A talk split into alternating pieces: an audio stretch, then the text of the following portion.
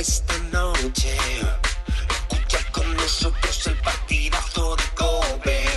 Esta noche. Escucha con nosotros el partidazo.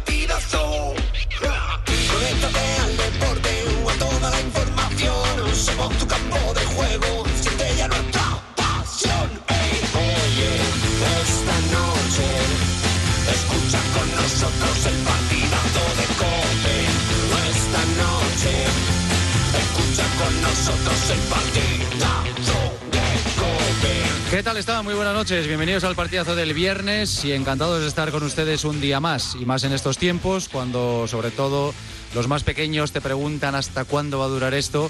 Y muchas veces nos angustiamos pensando un día más y mañana otro y pasado otro. Pues en esos momentos recuerdo los consejos que nos da Chema Martínez cuando vamos a correr un maratón. Si son aficionados al kilómetro 42 y al mundo del running, seguro que lo han escuchado más de una, dos y tres veces.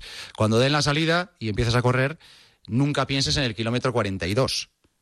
Porque como pases el cartel del kilómetro número uno y pienses que te quedan 41, eso puede provocar que psicológicamente al menos te vengas abajo. Hay que planteárselo de otra forma. Y por ejemplo, el consejo que Chema nos da es que pienses de 5 en 5. Vete pensando en el kilómetro número 5. Asequible, llegarás bien y dirás, pues ya están los primeros 5. Y vamos a por el 10. Y cuando llegas al 10 dices, bueno, pues ya tenemos una cuarta parte hecha. Y así vas quemando etapas hasta que llega el 15, llega el 20 y dices, bueno, pues ya hemos hecho la mitad. Estás cansado, pero ya has pasado la mitad. Vamos al 25, del 25 al 30 del 30 al 35 y a partir de ahí ya, pues eh, de 35 al 42 se llega sufriendo, eso sí, porque terminas muy cansado, pero terminas, que es lo importante. Y creo que así lo debemos tomar, ir cumpliendo plazos, ir cumpliendo kilómetros, fijándonos las metas en el objetivo más cercano, no evidentemente en el objetivo final. Porque ahora mismo estamos en el pozo, estamos abajo. Los datos que vamos conociendo siguen golpeándonos día tras otro estaba previsto y se está cumpliendo. Y creo que todavía tendremos que asistir a datos muy malos en las próximas jornadas con la esperanza de que esa ascensión tan brutal de esa curva que ya conocemos todos y que en, la que nos fijamos constantemente a cada hora, pues eh, nos dé algún brote verde. Se cumplen las demás expectativas, pero vamos a ver si empiezan a decirnos que el aumento es menor, el aumento de los casos, y se puede revertir la tendencia. Pero queda, ¿eh? no podemos ni debemos tampoco negarlo. A esta hora los datos oficiales hablan de 1.093 muertos en España y más de 21.500 casos confirmados. De los 1.093 muertos, más del 55% de los fallecidos han sido en la Comunidad de Madrid. Y por eso hoy hemos visto la verdad, les voy a ser sincero, con un enojo tremendo, como a las seis de la tarde, tres de las vías de salida más importantes que hay en Madrid, la A2, la A3 y la A5 estaban congestionadas. Y es que no aprendemos. Miles y miles de coches atascados en las carreteras, especialmente en la que enlaza Madrid con Extremadura. Sinceramente no lo entiendo. No podemos salir de casa. Tenemos a los pequeños enclaustrados sin saber cómo entretener a los pobres y lo que les queda. Y de repente llega el viernes y miles de personas cogen el coche y se van. Pero no se dan cuenta de que pueden ser portadores del virus y allá donde vayan pueden contagiar a un montón de gente. Seguro que ha habido casos, eso sí, ¿eh? de fuerza mayor, pero seguro que también esos casos han sido los mínimos de todos esos miles de coches que han salido hoy de, Madrid.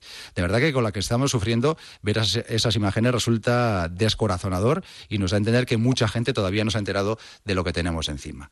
Vamos a ver si aprendemos todos. No será porque no nos lo han dicho. ¿Que han llegado tarde las medidas? Sí, es verdad, pero no hay otra solución. Han llegado tarde, pero hay que cumplirlas pues parece que todavía hay muchísima gente que no asume eso y debería hacerlo.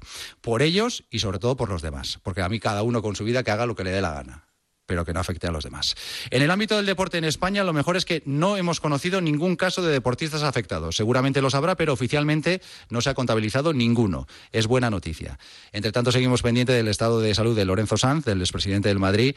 Las noticias son realmente malas, son muy malas, las esperanzas de recuperación son mínimas y está en una situación límite.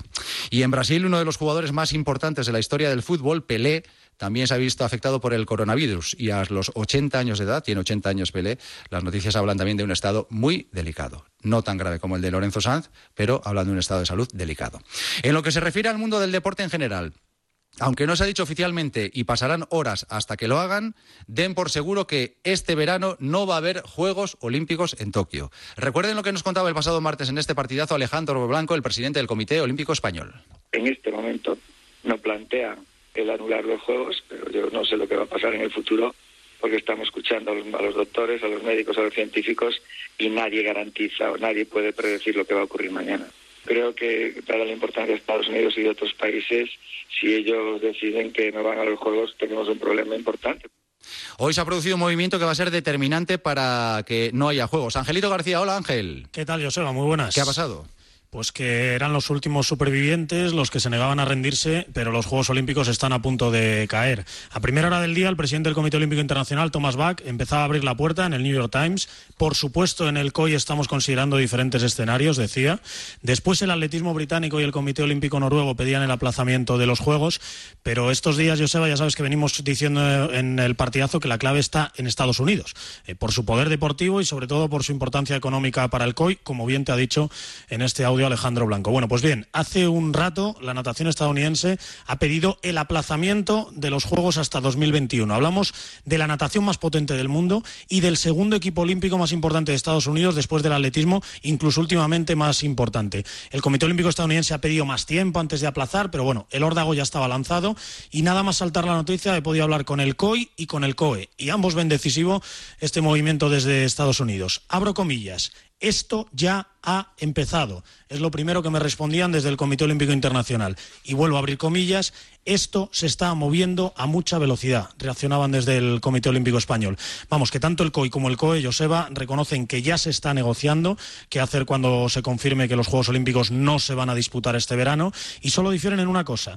En el COI creen que las negociaciones se van a llevar en secreto durante un tiempo y no habrá ninguna decisión pública en el próximo mes, mientras que en el COE creen que la decisión será mucho más rápida y que muy pronto tendremos noticias. Y a partir de ahora, ¿en qué escenario nos encontramos, Angelito? ¿2021? ¿2022? ¿No habrá juegos? ¿Qué, qué, escenarios se manejan al, al, respecto? Pues aplazamiento o cancelación. Eh, aunque públicamente siempre han dicho que los Juegos Olímpicos sí o sí, cuando hablabas con el Comité Olímpico Internacional fuera de antena, valoraban el verano de 2021 como la mejor opción si no se podían disputar ahora los Juegos. Solo pasa un año, eh, los separas de los Juegos de Invierno de 2022, que encima son en Pekín, eh, y por supuesto de los de verano de, de, París 2024. En el Comité Olímpico Español piensan lo mismo. 2021 es la mejor opción. Eh, problemas, rehacer todos los procesos clasificatorios y reestructurar el calendario. Hay que eliminar varios mundiales y europeos, por ejemplo. Bueno, es difícil, pero solucionable. Que el coronavirus pase y los atletas puedan entrenar a tope para 2021. Esperemos, por el bien de todos, esperemos que eso sí suceda.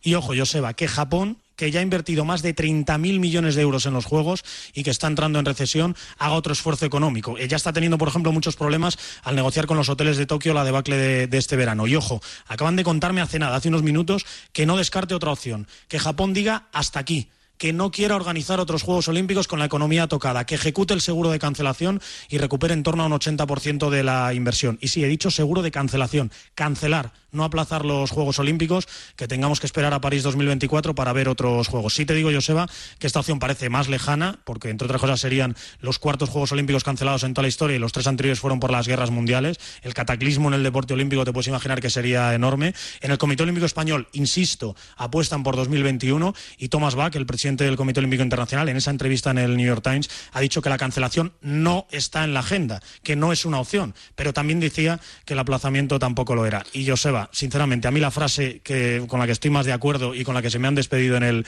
en el COI, no quiero estar en la piel de Bach. Tiene mucho trabajo y mucha presión encima el presidente del COI. Muy bien, enseguida te pregunto, Angelito, por las críticas de Alejandro Blanco al, al, gobierno, a las decisiones que ha adoptado el gobierno con respecto al mundo del deporte o a las no decisiones, que también podría ser otra forma de, de definirlo. Pero antes, eh, Carolina Marín ha sido una de las deportistas más vehementes a la hora de considerar que los Juegos no deberían de celebrarse. Hola Carolina, ¿qué tal? Buenas noches. Hola, ¿qué tal? Muy buenas noches. ¿Estás en Huelva? Estoy aquí, estoy en Huelva, sí, encerrada en mi casa. ¿Qué tal estás? Pues bueno, dentro de las condiciones en las que estamos teniendo, yo eh, de salud estoy muy bien, eh, no tengo eh, ningún síntoma ni nada de eso. Y bueno, pues eh, creo que como todas las personas españolas y muchas del resto del mundo, adaptándonos a la situación como podemos, en las mejores condiciones. Y bueno, y en cuanto a, al apartado del deporte, pues eh, intentando hacer ejercicio aquí en casa, pues como una puede. ¿Tienes pista de badminton en casa? No, no, no, no la tengo. Una pista de badminton es muy grande y, y bueno, eh, mi casa sí es verdad que no es pequeña, tengo patio para poder hacer cosillas, O sea que por lo menos soy afortunada en eso. Bueno, pues mira, está bien. Eh, Carolina, no es oficial, le falta la oficialidad, pero no va a haber eh, juegos. Era cuestión de tiempo, ¿verdad? Efectivamente, bueno, yo ya he dicho en otras entrevistas eh, que esto acababa de empezar, que, que, todavía quedaba mucho. Yo ya he comentado que la mejor opción era posponer los juegos. Eh, esto ya no es simplemente el deporte, estamos hablando de, del resto de las personas del mundo. Eh, estamos eh, contagiándonos, esto hay que, que, colaborar entre todos, unirnos eh, más que nunca, pero no en España solo, sino mundialmente, para que esto pare, eh, intentemos frenarlo lo antes posible. Claro, es que, eh, que estábamos todos muy ilusionados con los Juegos Olímpicos de Tokio, es evidente, y vosotros los deportistas más, pero tampoco era normal, y vamos a ver cómo evoluciona la situación, que los deportistas que tenéis que participar en Tokio es que quedan cuatro meses para los Juegos, y que os veáis ahora obligados a parar durante vamos a ver cuánto tiempo tuvierais que afrontar unos Juegos. Es que no tenía lógica ninguna esta historia. No, no, desde luego que para afrontar unos juegos que se celebran cada cuatro años, que, que es donde mmm, más eh, al 100% tienes que estar, eh, no tenía ninguna lógica que pues que deportistas eh, estemos al 30% por las condiciones en las que nos encontramos ahora mismo y, y no podamos eh, hacer cada uno de nosotros nuestra disciplina deportiva. Entonces, por lógica no tiene ninguna. Por eso yo creo que, que lo mejor es que se pospongan, eh, que, que se vuelva, que pase todo esto, que es lo más importante, ahora mismo es lo que, es lo que nos, tenemos que centrar, que, es en la salud y, y, el deporte, pues bueno, una vez que pase todo esto, pues cada uno de los deportistas retomaremos nuestros entrenamientos, eh, volveremos a nuestro centro nacional o a nuestra sede de entrenamiento que estábamos antes y intentaremos pues, prepararnos otra vez lo mejor posible. Y que no nos pasa nada si los juegos, ojalá eh, los japoneses no opten por eh, la cancelación definitiva, pero que no pasa nada porque los juegos en el 2021. Iremos encantados a Tokio. Sí, sí, efectivamente, iremos encantados y de hecho eh, con mejor salud de la que estamos teniendo a día de hoy.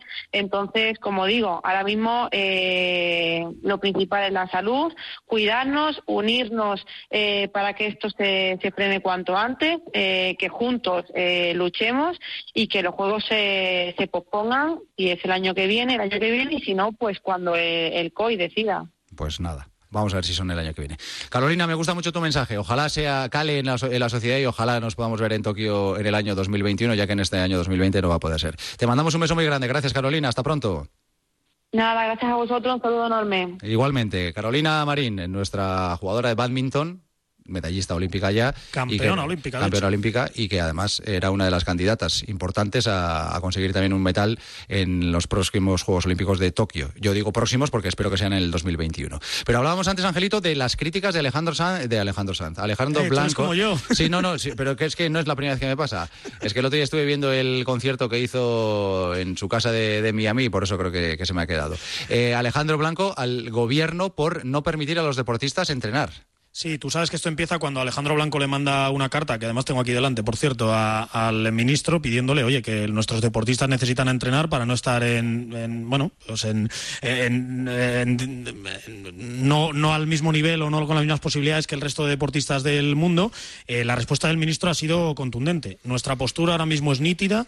En estos 15 días es absolutamente prioritario el combate contra la pandemia y, por tanto, todas las competiciones y todos los entrenamientos están suspendidos y sí ha anunciado, bueno, pues medidas de flexibilización para deportistas muy específicos cuando pasen estos 15 días. Bueno, pues una de las frases de respuesta del Comité Olímpico Español en su comunicado de hoy es el gobierno no les tuvo en cuenta en el Real Decreto que declaraba el estado de alarma y tampoco ha querido escucharles después, refiriéndose a los deportistas españoles y hablando también de que en Italia y en Francia sí les dejan entrenar. Ya te digo que los deportistas españoles siguen pidiendo el aplazamiento de los Juegos, pero es que todo esto va a quedar en papel mojado cuando el COI, sea ahora como piensa el COE, sea eh, mayo, principios de mayo, finales de abril, como piensa el Comité Olímpico Internacional, se anuncie que no hay Juegos Olímpicos este verano. Bueno, pues nosotros ya se lo hemos dicho y no va a haber Juegos en eh, la próxima edición prevista para finales de julio, última semana de julio y primera semana de agosto. Que es y déjame contarte sí. solo una cosa, Joseba, Dime, digo dime. que le va a interesar también al Calaya Foto por esto de las elecciones, que sé que estamos muy pendientes del Rubiales Casillas y demás.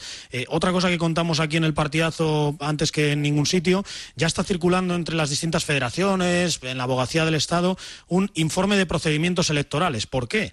Porque la ley eh, del deporte en España marca que las elecciones tienen que ser en año olímpico. Y si no hay juegos, ¿qué pasa? Bueno, pues se ha adelantado a esta situación el CSD, ya se suma esta posibilidad insisto, casi certeza inminente de que los Juegos Olímpicos se van a aplazar y quería dejar claro a todo el mundo que aunque se aplacen los Juegos Olímpicos, aunque se cancelen los Juegos Olímpicos, las eh, elecciones siguen adelante y todas las elecciones, incluidas Rubiales Casillas, tienen que ser en este año 2020. Vale. Te, tengo que decir una cosa y tengo que reconocerlo abiertamente. Estando como estamos, a mí es que eh, es nuestro deber informar y por supuesto que tenemos que hacerlo y tenemos que decir lo que, lo que pasa en el mundo del deporte y en el mundo de la burocracia deportiva. Pero es que a mí si hay ahora mismo elecciones a la presidencia de la Federación Española de Fútbol, me importa medio pepino. Es que me da absolutamente igual como si sigue Rubiales 18 años más o como si se pone casi, eh, Iker Casillas el lunes que viene y está 25 años. Es que me la trae al pairo lo, que pase con las Solo Solo te puedo responder que firmo cada palabra de todo lo que has dicho en la introducción y que yo, que sabes que vivo, en mi estado de WhatsApp es JJO, las dos letras de mi abecedario, vivo para los Juegos Olímpicos, hoy me lleva una alegría, porque no se pueden celebrar unos Juegos Olímpicos en esta, en esta situación. Es, es, es inhumano, incluso.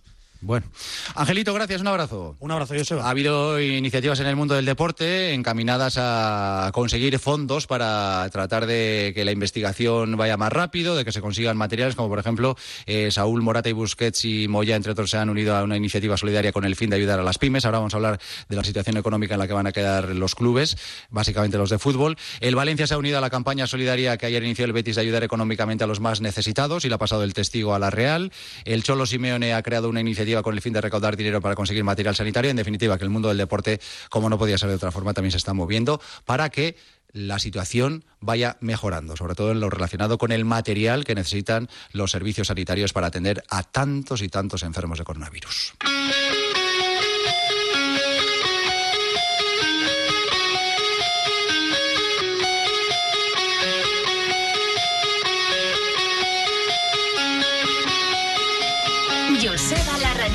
El partidazo de Cope. Estar informado.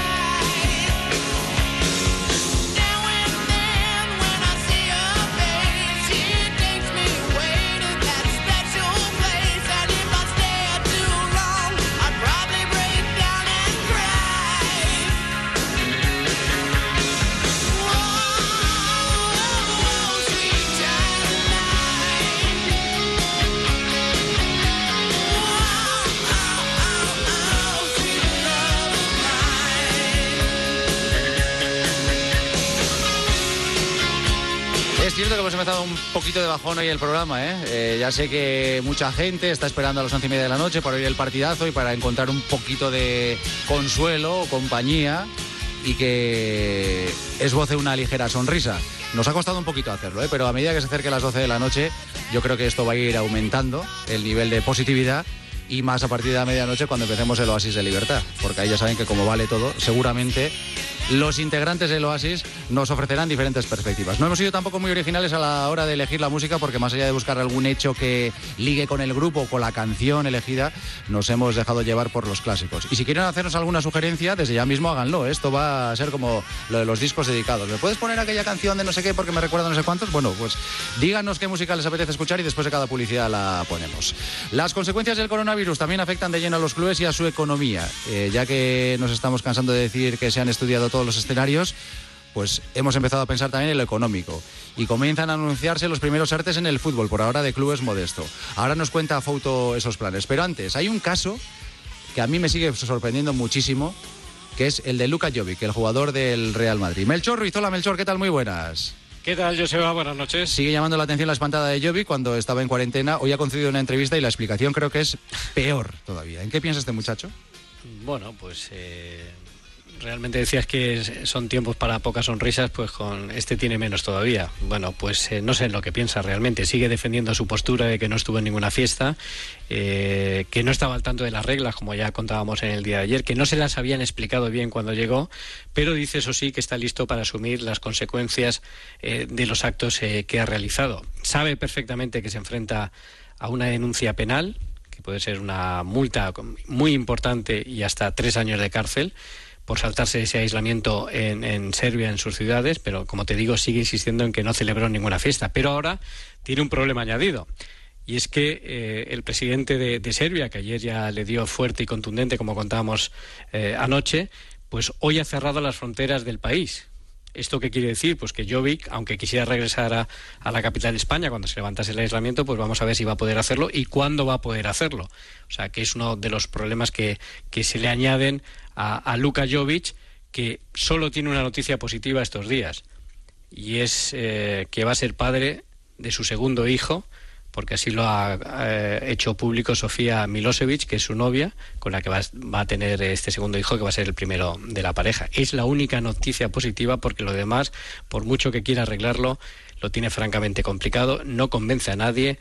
Eh, en Serbia están que echan humo, eh, no solo con Jovic, porque son bastante los deportistas que han vuelto al país, incluso me dicen eh, que cerca de 40.000 serbios han regresado a pesar de que las autoridades decían eh, y recomendaban que no lo hicieran, pues bien, ahora se encuentra con ese problema, como te digo, de que están atrapados allí y vamos a ver hasta qué fecha, porque no hay fecha mm, para abrir esas fronteras. Bueno, pues él se lo ha buscado. Luego te he preguntado más cosas sobre, sobre el Real Madrid, pero hoy teníamos en Barcelona reunión de la Junta Directiva del Barça. Hola, Oli, ¿qué tal Barcelona? Muy buenas. Muy buenas, ¿qué tal, Joseba? Eh, los compañeros del Sport incluso han publicado que el Barça prepara un ERTE. ¿Qué sabéis sobre eso?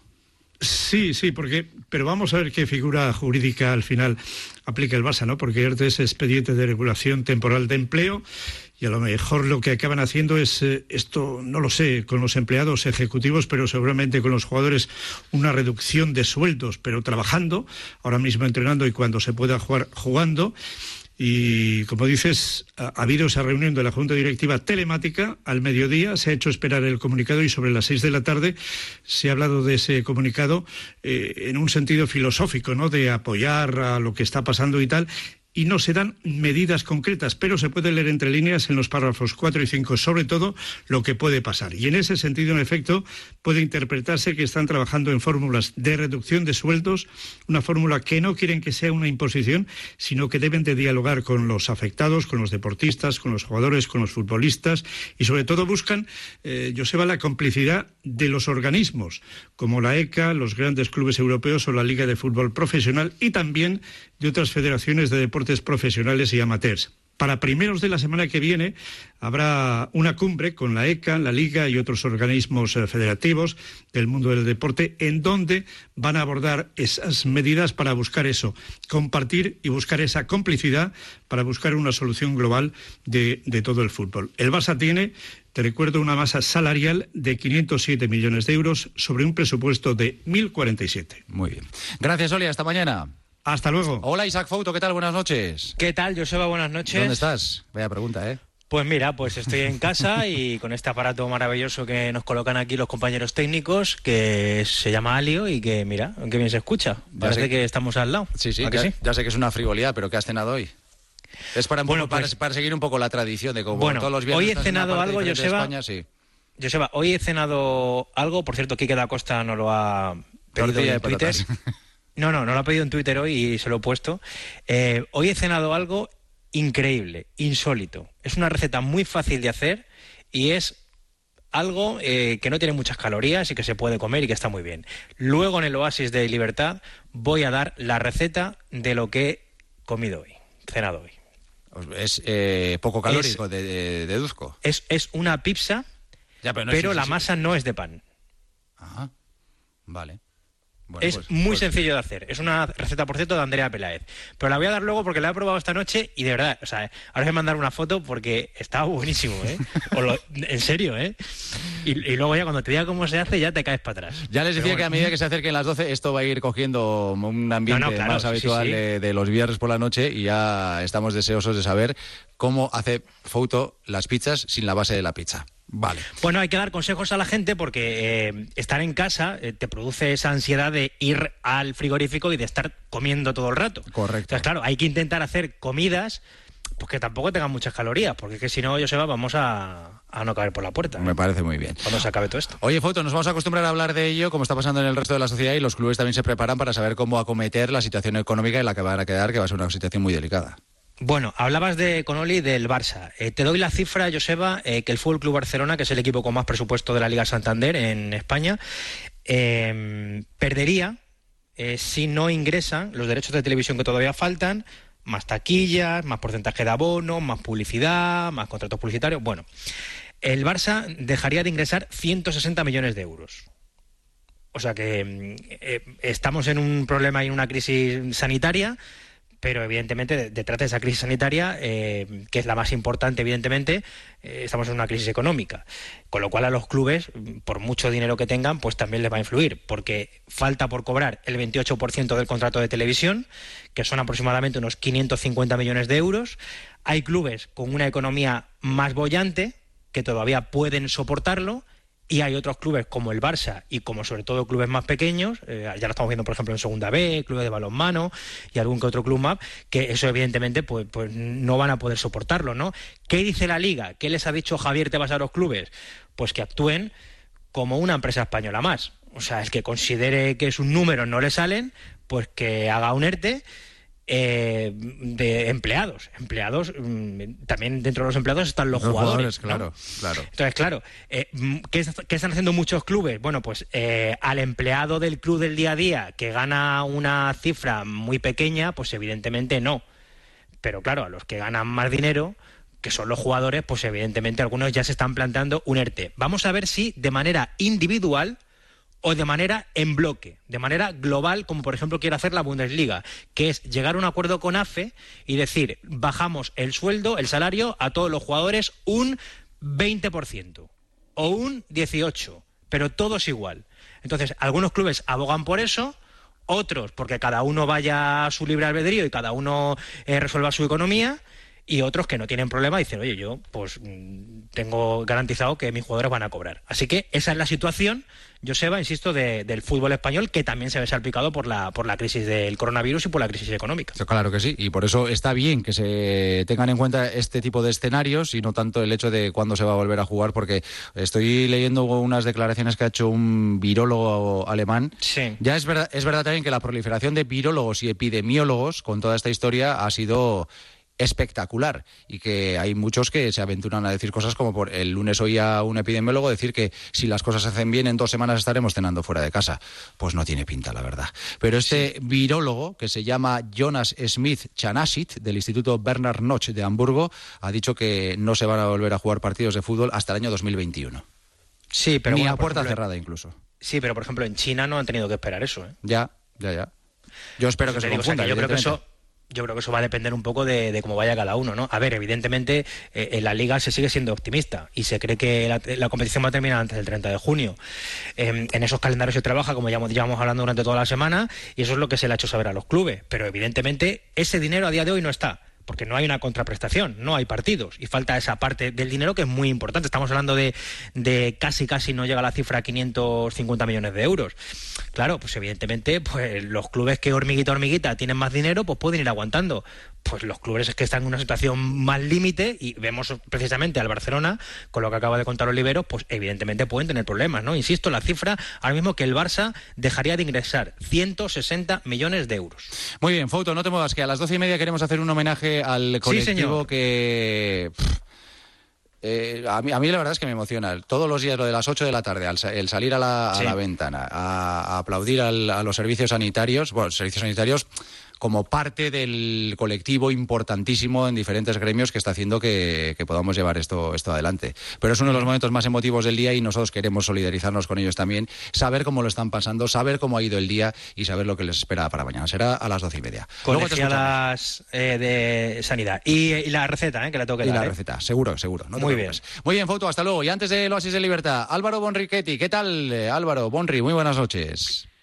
¿Qué tal, Joseba? Muy buenas. Antes que nada, siento, siento interrumpir ¿eh? en el Oasis de Libertad, que es este gran programa de radio con, con malas noticias, pero sirvan las malas noticias que voy a contar con respecto a Italia para concienciar más si cabe al pueblo español, Joseba, porque hoy, desgraciadamente, se ha batido otro récord de muertes en un día. Son 627 muertos en las últimas 24 horas.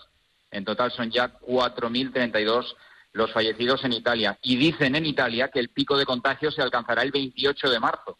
cuando está previsto que se hayan alcanzado los 50.000 contagiados, de momento vamos por 38.000. Jo- Eh, Bonri, se dice que España va a calcar a Italia, pero yo la verdad no me lo creo. No me lo creo. ¿Por qué? Porque en Italia es que a día de hoy, bueno, creo que a partir de estos pitidos que hemos escuchado, no se puede hacer deporte al aire libre en parques, en la calle, pero hasta ahora se podía. Bueno, es que esto es muy sorprendente porque ha salido hoy la nueva ordenanza del gobierno italiano de aplicación para todo el territorio. Os sorprenderá a vosotros y a, los oyentes, porque resulta difícil eh, creer que estas prohibiciones lleguen solo hoy. Y las prohibiciones son prohibición de actividades lúdico-recreativas, cerrados parques y jardines públicos. Quien quiera hacer deporte lo debe hacer sin compañía y cerca de casa, manteniendo siempre la distancia de seguridad de al menos un metro y prohibición de desplazarse a segundas residencias durante el fin de semana. Esto ha llegado solo hoy, cuando, insistimos, vamos ya por 4.032 fallecidos en Italia. Joder, es que yo cuando, cuando lo he escuchado me he quedado alucinado. O sea, aquí no podemos salir a la calle más que para hacer la compra y el que tenga perro sacar a, a pasearlo para que haga sus necesidades. Y en Italia, con los datos tan tremendos que hay, allí hasta hace un minuto y cinco segundos se permitía que la gente hiciera deporte al aire libre. No sé, es eh, algo realmente sorprendente. Allí también los clubes están haciendo sus planes económicos, ¿verdad? Pues sí, porque hoy ha habido asamblea de los clubes de la Serie A. Existe, lo contábamos a lo largo del día, la voluntad de suspender como primera medida el pago de las nóminas de marzo. Y ojo, porque si el campeonato no se pudiera retomar, haría falta pues intervención legislativa para poder reducir los salarios de los futbolistas de la Serie A por causa de fuerza mayor. Es verdad que este escenario, de momento nadie, nadie quiere considerarlo, pero mientras tanto se ha pronunciado el presidente de la Asociación de Futbolistas, Damiano Tomasi, dice estar dispuesto, efectivamente, a discutir sobre los salarios, pero las eventuales reducciones, y esto es importante, serían renuncias personales. Es decir, sostiene Tomasi que no se puede imponer a los futbolistas que ganen menos dinero. Así que, efectivamente, va a haber lío con este asunto. Oye, ¿y hay planes de vuelta a los entrenamientos? Pues no se ha decidido una fecha definitiva hasta ahora. Nadie puede asegurar, por lo tanto, que vaya a ser el 4 de abril. Es verdad que hay algún presidente, como es el caso de Lotito, presidente de la Lazio, que quiere que se vuelva a la normalidad cuanto antes, pero todo está a la espera de ver cómo evoluciona el virus y qué decretos va publicando el gobierno italiano. El de hoy, desde luego, ya lo hemos dicho, ha sido bastante sorprendente. La idea que tiene la Lega Serie A es que los clubes vuelvan a entrenar a la vez. O sea, que lo, que lo hagan todos a la vez, 21 días antes de que se retome el campeonato. Ese es el plan. En las simulaciones hechas hasta ahora, con el 30 de junio como última fecha útil para acabar, pues la temporada debería retomarse como muy tarde el 10 de mayo. Y si hay que irse al mes de julio, esto también lo contábamos a lo largo de la semana, se va a ir más allá de junio. Se va a solicitar extender los contratos, las cesiones, en este caso, de futbolistas que acaben contrato el 30 de junio. Así que vamos a estar pendientes. Ojalá, ¿eh? Ojalá que en junio se puedan terminar las ligas o más allá de junio, en el mes de julio, pero yo mm, me parece que tanto en España como en Italia el mundo del fútbol vive una realidad paralela a la que estamos viviendo los demás. O estoy yo más asustado que, que ellos, o soy yo más ignorante y ellos saben más que yo, pero a mí me da la sensación de que mm, mm, la sociedad va por otro lado. Pero bueno, ojalá. Desde luego, Joseba, parece poco prudente ahora mismo eh, priorizar tanto eh, el cuándo va a volver el fútbol, el cuándo se van a retomar las competiciones, porque como hemos dicho en, en apertura, teniendo 627 muertos en las últimas 24 horas en Italia, pues parece prácticamente una frivolidad. Desde luego que sí. Gracias, Bonri, un abrazo, cuídate. Un abrazo a todos. Hasta luego, chao. Isaac Avilés, hola Morris. ¿Qué tal, Joseba? Muy buenas. ¿Qué dice la gente en las redes sociales? Bueno, pues has pedido que nos dijeran grupos y canciones que querían escuchar en el partidazo y Joseba, tenemos música para dar y regalar. Mira, nos han pedido, por ejemplo, que pongamos cualquier canción de Leonard Cohen, Insurrección, del último de la fila. Nos han pedido varias canciones de los Beatles. Han dicho, un oyente dice, ponte Maluma, que es muy de tu estilo, Joseba, para que veas que también hay bromas. Eric Clapton nos pide otro, el álbum de Sinova, que no tengo muy claro qué es, Scorpions. Bueno, tenemos aquí, ya te digo, música para dar y regalar. Muchos mensajes han llegado también hablando de los Juegos Olímpicos. Decía un oyente, Carolina Marín lo ha explicado perfectamente. Esto trasciende al deporte. Celebrar los Juegos Olímpicos este verano era una locura. Raúl decía, luego lo venderán como precaución cuando está claro que el coronavirus ha pasado por encima del COI y es imposible pensar en los Juegos. Y Dani, por ponerle un toquecito de humor, decía que el seguro que ha contratado los Juegos Olímpicos de Tokio tiene que estar acongojado o perdido. Francis te dice, Joseba, tienes toda la razón. Muy buena metáfora la que contó Chemita en kilómetro 42. Saldremos de esta y el mundo será mejor, pero ves esta insolidaridad y te vienes abajo.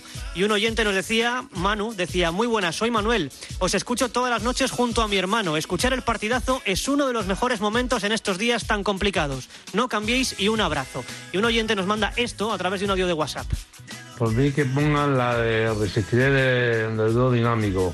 En homenaje para todos los españoles. Y darle las gracias a todos los médicos, los enfermeros, a los camioneros y a todos, a todos los que hacen que podamos tener alimentos y de todo. Que son, son unos cracks.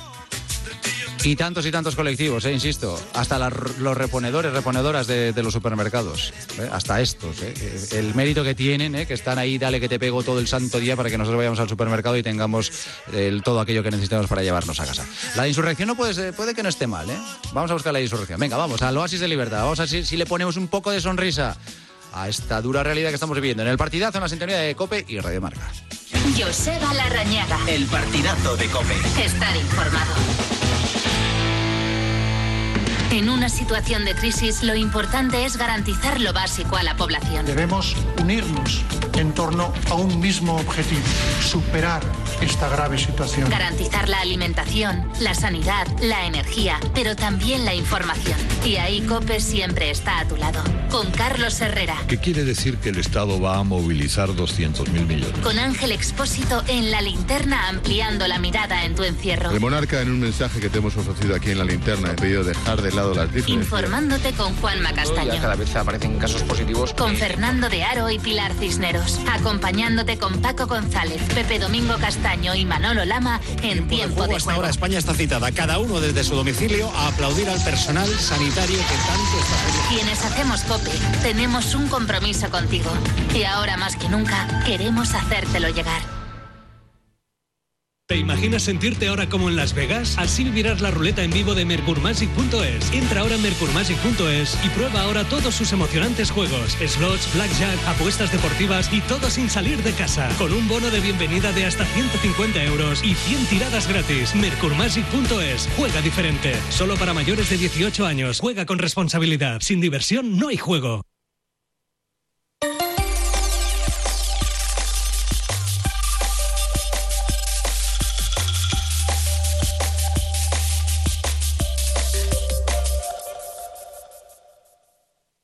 Iberdrola marcó el camino. Hoy somos líderes mundiales contra el cambio climático. Una compañía comprometida con la igualdad, que genera empleo y desarrollo en nuestro país y que lleva su energía a más de 100 millones de personas en todo el mundo. Porque no es solo una línea, es la línea a seguir. Iberdrola. Lo haces por ti, lo haces por el planeta. Empresa patrocinadora del equipo paralímpico español. Me vine a la mutua porque me lo recomendó un amigo y me bajaron el precio, pero pensé, ¿y luego qué?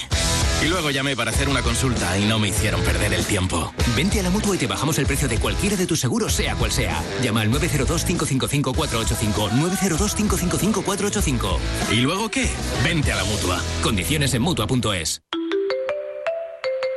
Renfe informa. Como consecuencia de la emergencia sanitaria y las medidas decretadas por el Gobierno, Renfe ha procedido a la anulación de todos los billetes de tren desde las 0 horas del miércoles 18 de marzo y durante toda la vigencia del estado de alarma. A todos los viajeros se les devolverá el 100% del importe, independientemente del tipo de tarifa que hayan abonado. Renfe ha puesto a la venta una nueva oferta de billetes adaptados al nuevo plan de transporte y ha habilitado el teléfono de atención 918-314-520. Más información en renfe.com. Renfe, Ministerio de Transportes, Movilidad y Agenda Urbana. Gobierno de España.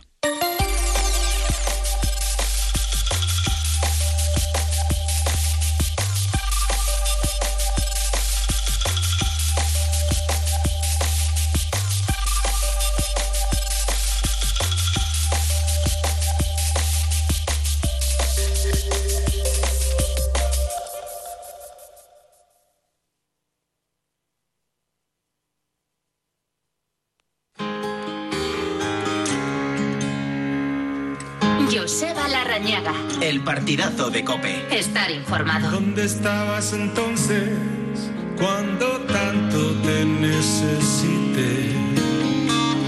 Nadie es mejor que nadie,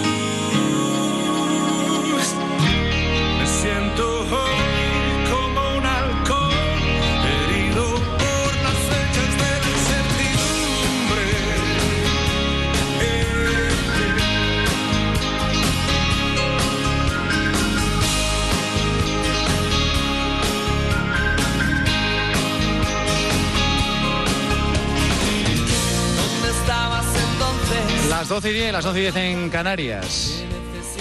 Es que estaba leyendo un mensaje que me ha mandado Tomás Cuevas en la publicidad y me estaba riendo. Gran Tomás, hola. Pero tengo razón o no, querido. Buenas noches. Joder, sí tienes razón. Dice textualmente el mensaje de Was, hay más virólogos que mediapuntas. Virólogos y epidemiólogos. No sabía yo que había tantos en esta sociedad. Sí, sí, no. Ahora nace un niño y dice, es el niño que va a ser media punta. O virólogo. o virólogo, o Es virólogo. algo asombroso. Y encima, eh, claro, como son eh, criterios tan dispares, los de los Claro. virólogos y los epidemiólogos, dices, joder, a- hoy es a uno y no, en dos semanas vas a ir a cenar fuera de casa. Digo, bueno, Claro, hoy es a claro. otros y dices, buf, en el 2025 todavía estamos en casa, todos con el reuma. ¿Qué tal estás, Tomás? Bien, he pasado un día peculiar, después te cuento. Ha sido un día eh, muy peculiar, inesperado, y pero peculiar. Ya Para, te- para bien. Sí, sí, sí. Sí, por bueno, he está estado distraído, ya te contaré. Vale, vale, vale. Víctor Fernández de Sevilla, hola Víctor. Hombre, don Joseba, ¿qué tal? Muy buenas. Con ganas de viros a todos, ¿qué tal estás? Eh, yo, yo muy bien, hombre. Muy bien. Yo no sé si se lo escucha hoy eh, Tomás, no sé si ha sido ra- a Ronquillo o a Manolito Aguilar. ¿Os acordáis de Carlito? Carlito, el que jugaba en el Sevilla. En Sí, el hombre, ese delantero bullanguero. El delantero, sí. No, ese- Bulla- bueno, sí. Ese- bueno. ese- ese era una Sí, ladilla para las defensas. exacto- Me cago en la mar. Uno de los tíos más graciosos del planeta. Dice, y ha dicho Carlito, dice, aquí parece que todo el mundo es Ramón y Cajal ahora. Media punta. Pues es que, es que ahí en Ay. Sevilla tenía así, de ese, de ese estirpe delantero, Daniel del Betis, y, y este era... Que Carlito es muy gracioso, muy gracioso, muy gracioso. Y hoy estaba por ahí diciendo, dice, aquí parece que todo el mundo es Ramón y Cajal. Y efectivamente, en fin, menos mal que yo vivo aislado, no sé nada de nada. O sea que la verdad es que no sé qué voy a aportar en el programa, porque es que no sé nada, absolutamente nada. de nada. ¿Sabes, sabes que no hay fútbol, ¿no?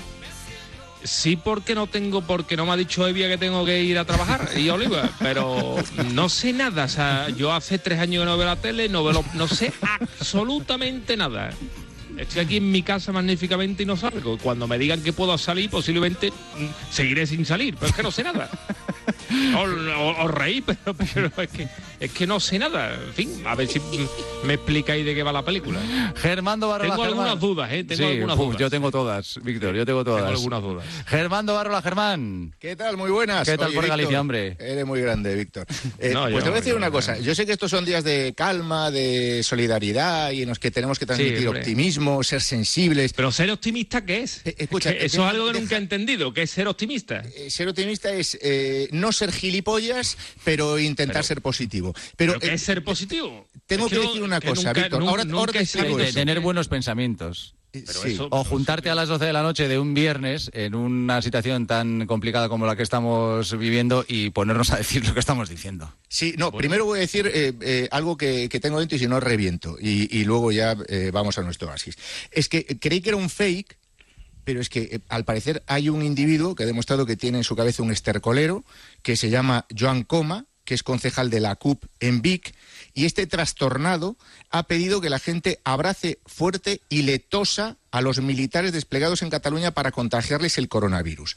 Hay que estar chalado, chalado. Este es un majara. Pero eh, luego ya no tengo calificativos para los irresponsables que han colapsado el tráfico esta tarde porque se Ah, iban de fin de fuerte. semana. Eso ha sido muy fuerte. Es que, es que estamos rodeados de gente a la que le faltan cinco primaveras. Pero, pero, pero ha colapsado, que diría don Manuel, el que han, el que han colapsado. Tres, tres, tres de las principales vías de salida de Madrid. Con los ¿Pero otra vez? Sí, sí, sí. sí, sí. Pero eso no fue hay- la hay- semana pasada. No, no, pues hoy también. Y hay imágenes de, de algunos eh, conductores que venían del otro lado, pero son kilómetros, ¿eh? Kilómetros y kilómetros de coches y coches y coches y coches saliendo Pero de Madrid eso- a las pero 6 de la eso- tarde. Pero eso Vamos, es- de, de hecho, la DGT ha, ha- ha informado a las 6 de la tarde de que había densidad de tráfico en varias salidas de Madrid y dices, pero... ¿Y los han multado a todos? Pues no, no habrán multado a ninguno, me imagino yo. Deberían. Es, que- eh, es que, no, es que llegará el momento en el que cierren Madrid y entonces dirán, ah, pues ahora ya no se puede salir. Digo, ¿Sabes qué habrá que llegar a esa, a esa medida. es que, retirarles el carnet de ciudadanos. Es que de Yo no verdad. entiendo nada, de yo no verdad. De ciudadanos. Huguillo Ballester, Valencia. Hola, Hugo. ¿Qué tal, Joseba? Hola a todos. ¿Qué tal todo por Valencia? Bien, bien, con, con- con las mismas cosas que, que cuenta Germán, que cuenta Víctor, que cuenta Tomás.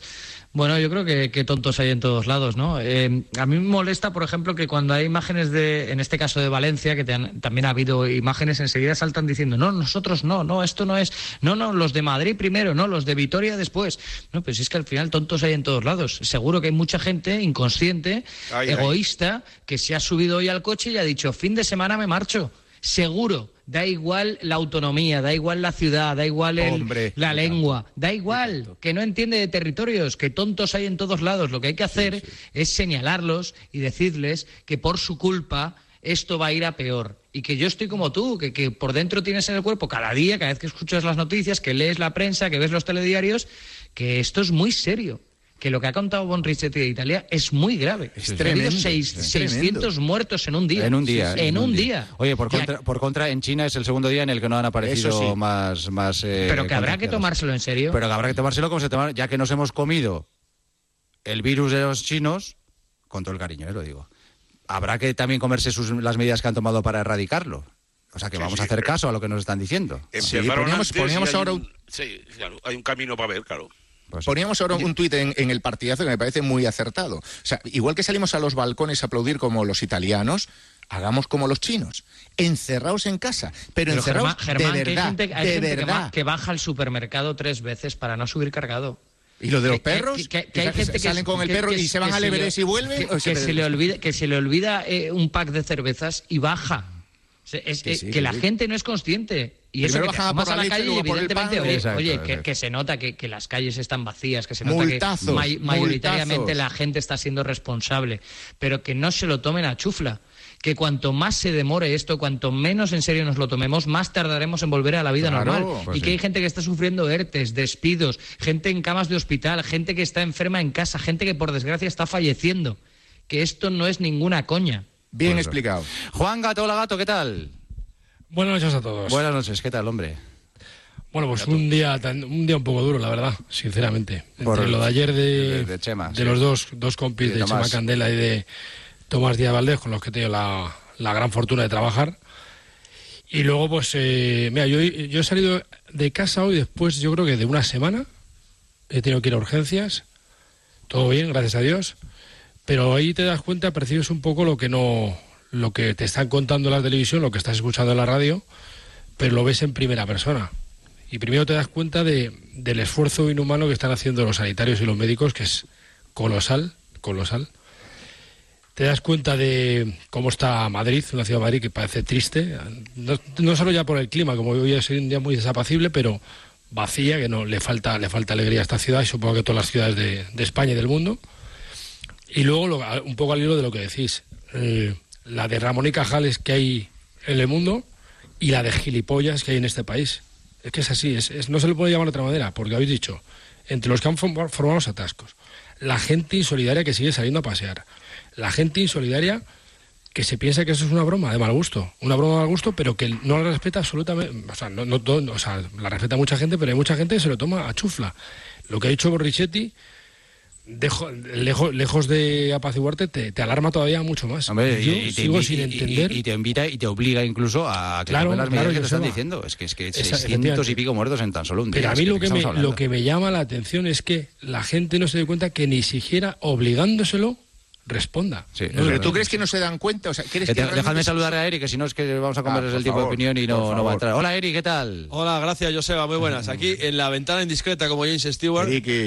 Aquí mirando el nudo de la M30 con Avenida de América que ahora está vacío, pero lo miro durante muchas veces al día y no me cuadran. Hay cosas en Madrid que no me cuadran, hay vueltas al perro por aquí que no me cuadran, hay cosas que no me cuadran en esa línea. Y lo que he aprendido esta semana que llevo aquí metido, porque a mí me metieron un poquito antes que a los demás por cuestiones de, de la radio que ya sabes, es que, bueno, aparte de los que trabajan en el hospital, los médicos y no médicos, los reponedores, los policías que están currándoselo mucho, eh, gloria y honor a los profesores. Yo miro a mi hija en casa haciendo las tareas, lo multiplico por 23 y se me caen los palos del sombrajo. Eh, a- no sé, las amas de casa, las amas de casa que hacen de todo y a mí me toca que hacer de todo y me parece una barbaridad y más tenerlo todo como un jaspe como hay que tenerlo. Y lo dice un objetor de conciencia en su día, gloria y honor a los militares. Gloria y honor Bien- a los militares que sirven para Sí. mucho más que para guerrear. Pero- pero para mucho Eri, más que para guerrear. Pero, Eri, entonces, gloria, gloria a todo el mundo, ¿no? Bueno, ha nombrado a... No, no, no. A los- periodistas- gloria- a los periodistas Claro, no los he nombrado. A la gente Gloria- gloria, nombrado. gloria A todo que... A, todo, al todo el No, que pero como se les trata injustamente, no, como se les es trata tan que- injustamente sin tener ni puñetera idea de lo que Pero, hacen. ¿A quién tratan injustamente? A los militares. Pero quién, hay una quién alcaldesa trata de una ciudad quién, que se llama Barcelona que, que cuando que hace unos Ah. años en, en una feria Ah, pero Ada con Colau eso- le, le dijo a ah. los militares ustedes no Pues son no bienvenidos pues que no ¿Qué hubieran qué votado a tendrían Pedro que decir ellos Sánchez, ahora? Pues que no hubieran votado a Pedro Sánchez, porque ya sabían, eh, ya sabía, eh, Pedro Iglesias ya sabía con quién iba a pactar, porque no lo hubieran votado. Mire usted, claro, es que es que aquí va uno a votar y se cree que esto es una broma. Pues adelante, adelante, que ¿quién le falta respeto a los militares? No, no, a los No, de- no, pero escucha, los militares están cuando gobiernan unos y cuando gobiernan otros, no tiene que nada No, que pero, ver. pero, Víctor, yo, estoy, yo con Eri. Eh, hay, hay eh, por desgracia, y te digo yo que, que, que tengo militares en mi familia, hay una sensación por parte de ciertos sectores de la sociedad de que los militares son eh, como gente Pero ¿qué molesta, de invasiva. sociedad? Pero, Que- eh, a ver, que- oye, que lo de- veo yo, que lo de- percibo, Dejadme un segundito, porque seguro que sabéis que se está jugando una liga durante. Hola, Basteiro, ¿qué tal? Muy buenas. ¿Qué tal, Joseba? Buenas Se está jugando una liga virtual. ¿Se puede decir una liga virtual? Sí, una liga de FIFA, de FIFA, 20 entre los... ¿Te creer que eh, jamás he sabido cómo se mueve un jugador en lo del FIFA? Y mira que tenemos aquí a Lama, muy Lama intuitivo, y a sa- Paco, que son sabrías, los... sabrías. Pues, pues hoy se ha jugado la primera, la fase previa de este torneo de FIFA 20 que ha organizado Ibai Llanos, que es un... Sí, ayer hablamos. con hablamos ayer con él. Además Eh, con, con fines lucrativos, ¿eh? O sea Efectivamente, que- hoy se han conseguido recaudar, por cierto, Joseba, ya te lo digo ahora, más de 7.000 euros en la primera jornada. Hoy era la bene- fase benéfico. previa. He dicho lucrativo, sí, es benéfico, sí. Sí, sí. Vale, vale. Vale, Pues se han recaudado más de 7.000 euros. Hoy era la fase previa. Ha habido tres partidos. Eh, se ha empezado a jugar por orden de clasificación en la Liga Santander. El primer partido ha sido, ha sido Leganés-Valladolid. Bueno, ha habido un sorteo, pero los primeros seis son los últimos clasificados. El Leganés le ha ganado 5-3 al Valladolid, es decir, le ha ganado Aitor Ruibal a Pedro Porro. El Español ha perdido contra Leibar 3-6. Le ha ganado ¡Sapristi! Edo Joder, Expósito, Tomás. le ha ganado a Adrián en Barba. Pero Pero eso quién- Pero eso quién juega.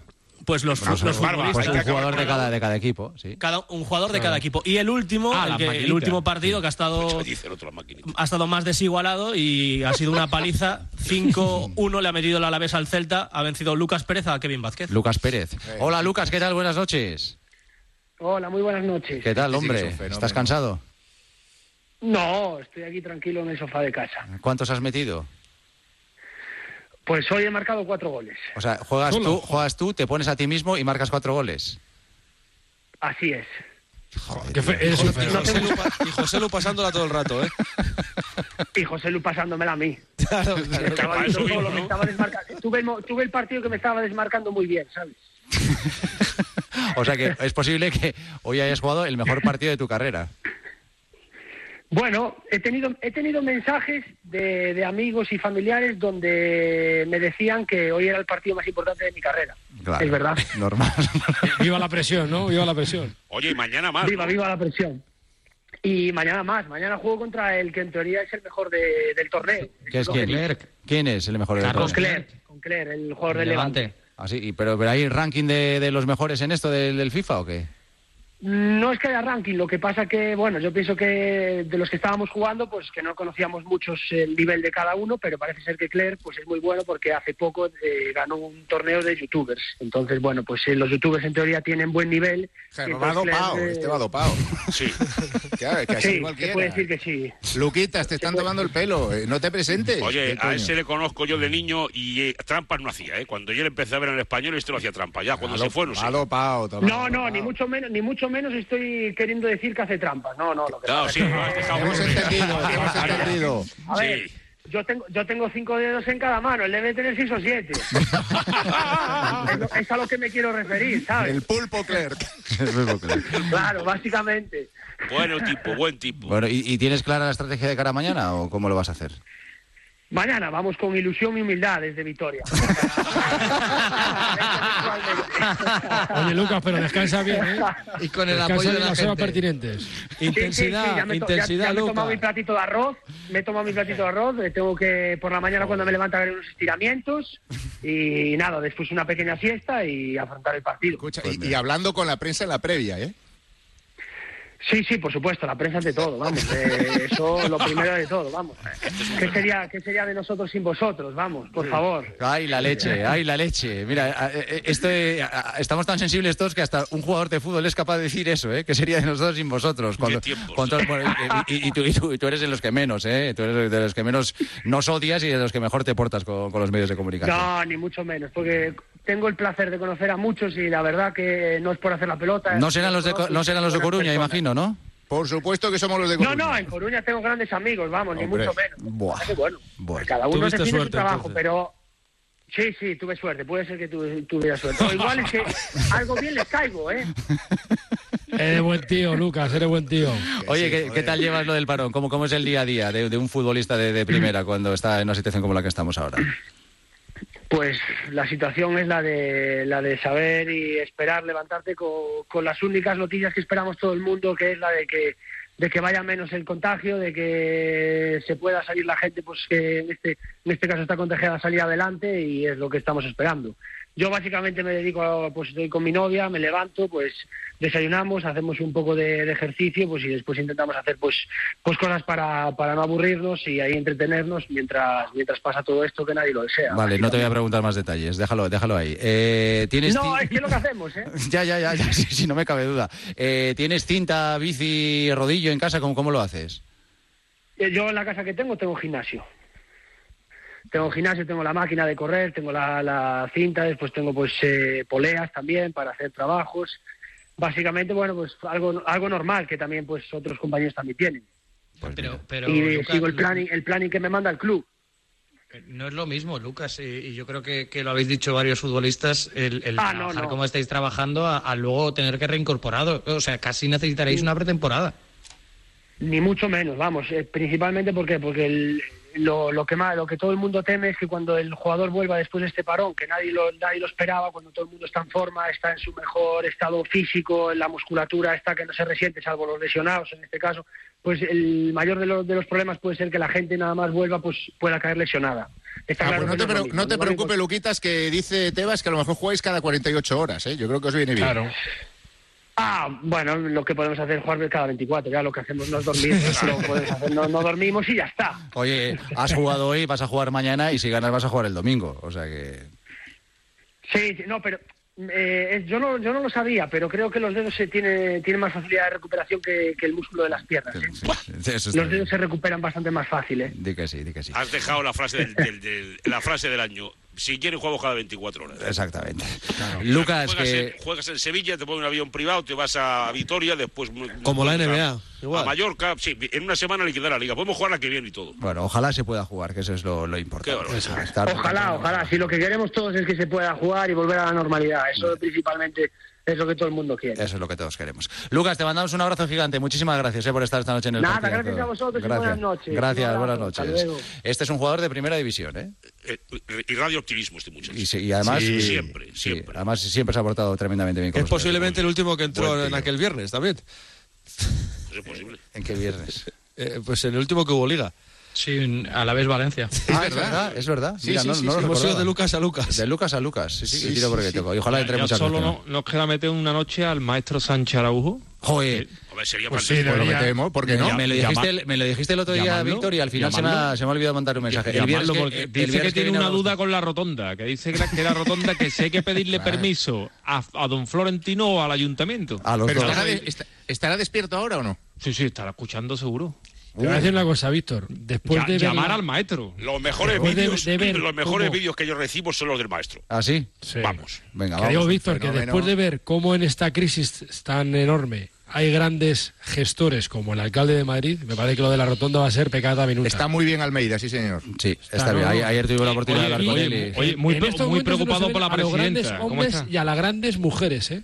¿Cómo está la presidenta? la, presidenta, bien, bien, por lo que se ve bien. El sombrero. Vamos, yo le he visto en la tele estos días y vamos, sigue, está en su casa, me imagino. Y, ha dado una noticia... En un apartotel creo que está, ¿eh? En un apartotel, ah. sí, sí, sí, sí, sí, sí. Ha dado una noticia hace un rato. Eso me dijo Víctor hace un rato. Sí, que hay 1.500 de alta en Madrid, bueno, magnífico, ¿no? Bueno. Eso es bueno. Pues mira, ha puesto ya un Twitter ahora hace muy poco. Yo creo, la verdad es que quiero creer, ¿eh? quiero creer. No es que creas, que quiero creer que la próxima semana vamos a empezar a recibir algún brote verde, alguna buena noticia. Ojalá sea así. Los oyentes, Morris.